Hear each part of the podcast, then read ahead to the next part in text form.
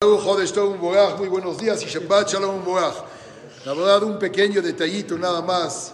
Este año en lo particular, dice Gablevitz Hakim Bardichov, ya comenzó Rosh Adar.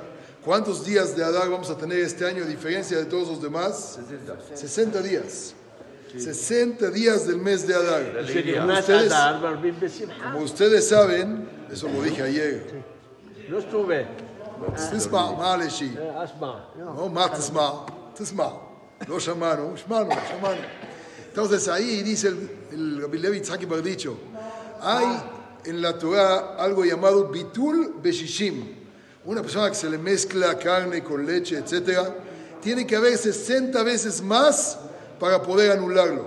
Dice, si ahorita estamos durante estos 60 días únicamente en alegría, todos los días del año se anula.